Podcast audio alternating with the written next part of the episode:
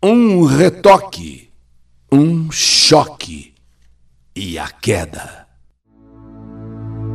Eli Correia e todos que acompanham as histórias do canal YouTube, o canal da saudade. Me chamo Fernando. Moro na cidade de Jacareí, interior de São Paulo. E gostaria de contar a minha história, uma fatalidade, uma tragédia que levou meu amigo, meu companheiro, meu pai para o plano espiritual. Pelo que minha mãe contou que aconteceu com ela no passado, isso foi no ano de 1985. Ouçam com atenção. Minha mãe trabalhava em uma empresa na Lapa, onde conheceu um rapaz. Esse rapaz se encantou por ela. Inclusive, já de cara falou em namorar, falou em noivar, falou em casar, ter uma família com ela. Minha mãe, como toda moça, acabou se iludindo por essas promessas. E neste mesmo ano, minha mãe acabou sofrendo por parte desse rapaz um abuso na casa dos meus avós. E contra a própria vontade, ela engravidou desse rapaz. Engravidou de mim. Rapaz que logo desapareceu, que logo sumiu. Em 1986, eu cheguei ao mundo. Fui criado pela minha mãe e meus avós, que não deixaram faltar nada para mim.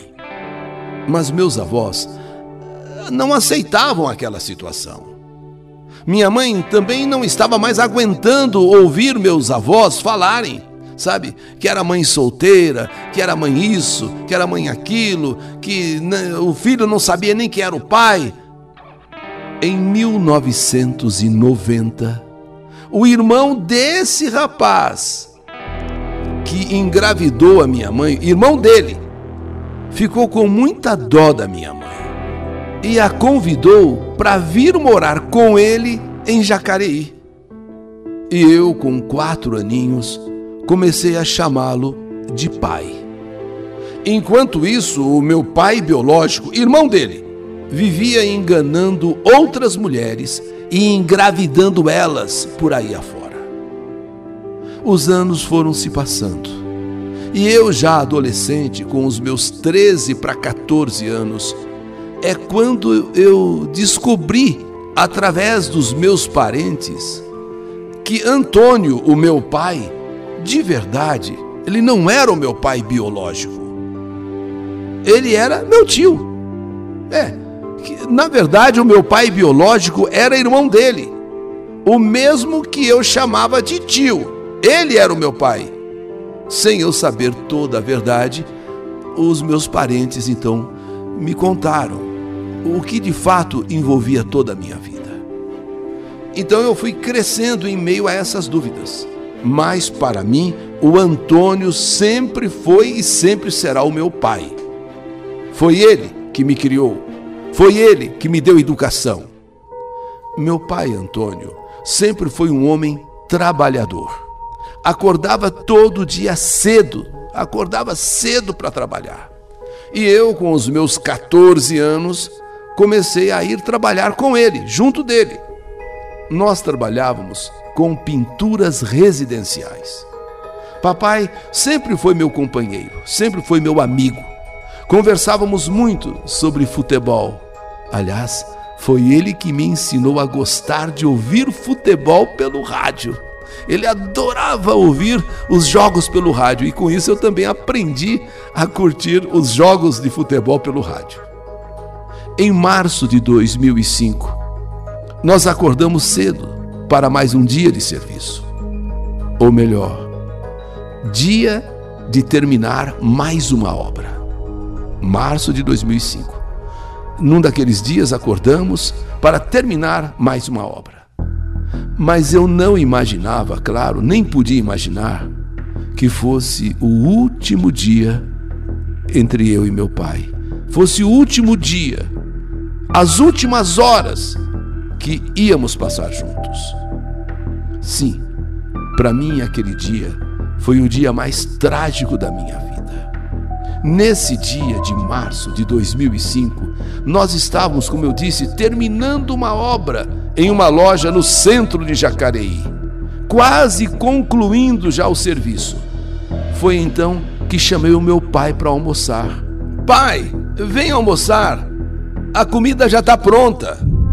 A nossa marmita, que nós sempre levávamos, eu já havia esquentado as nossas duas marmitas, a minha e a dele, eu já tinha esquentado. Então eu chamei, pai, vem almoçar, a comida já está pronta. Já estou indo. Só vou retocar aqui um beiral por fora da loja e já estou descendo. Essa loja tinha três andares. Ele foi para o beiral no último andar. E eu fiquei no segundo, dando a ele a tinta e o pincel para ele retocar é, a parede do beiral da sacada. Quer dizer, ele então no terceiro andar, eu daqui do segundo passando para ele a tinta, o pincel para ele retocar a parede do beiral da sacada. Quando de repente eu vejo um clarão nos fios de alta tensão. Um barulho muito forte e fogo saindo do fio. Meu pai encostou o cabo do rolo de pintar nos fios de alta tensão e sofreu uma descarga elétrica, olha, caindo de uma altura de uns oito metros. Eu saí gritando. Eu saí gritando: Pai, pai, socorro! Meu pai caiu lá na rua. Eu chorava desesperado, eu chorava desesperado, eu gritava, eu pedia para alguém ali, sabe, me ajudar. Meu pai caiu no meio da rua, meu pai caiu no meio da rua, Rua dos Correios, rua muito conhecida aqui em Jacareí. Eu desci correndo de onde estava para saber, enfim, o que tinha acontecido. Meu pai caiu lá de cima e vi meu pai todo cheio de sangue no chão, todo machucado. E eu, desesperado, gritava: Pai, acorda, pelo amor de Deus! Pai, pai, me ajudem, me ajudem! Ah, meu pai, pai, pelo amor de Deus, pai! Mas naquele momento não tinha mais nada a ser feito. O resgate demorou um pouco para chegar e meu pai já tinha falecido ali mesmo naquele local. Papai tomou um choque de 12 mil volts. 12 mil volts. E ao cair, ele sofreu politraumatismo. Além dos 12 mil volts, várias fraturas pelo corpo. Senti muito a sua partida, como sinto até hoje, muito mesmo com uma partida tão trágica. Um homem que me fez ser um homem. Um pai de família, um pai de verdade. Que hoje, graças a ele, que me assumiu como um filho, quando eu ainda era praticamente um bebê, e se foi assim, de forma tão trágica, uma morte tão, mas tão absurda, com seus 44 anos de idade apenas. Hoje, com 36 anos, tenho minha família, meu filhinho de três anos, e tenho certeza, de onde ele estiver, ele está muito orgulhoso do homem que ele criou, do homem que ele me fez ser. Sim, papai Antônio Bonifácio. Sou eu, seu filho Fernando. Mais que um pai, um amigo mais que um pai, um companheiro. Pai Antônio Bonifácio, que saudade de você, pai.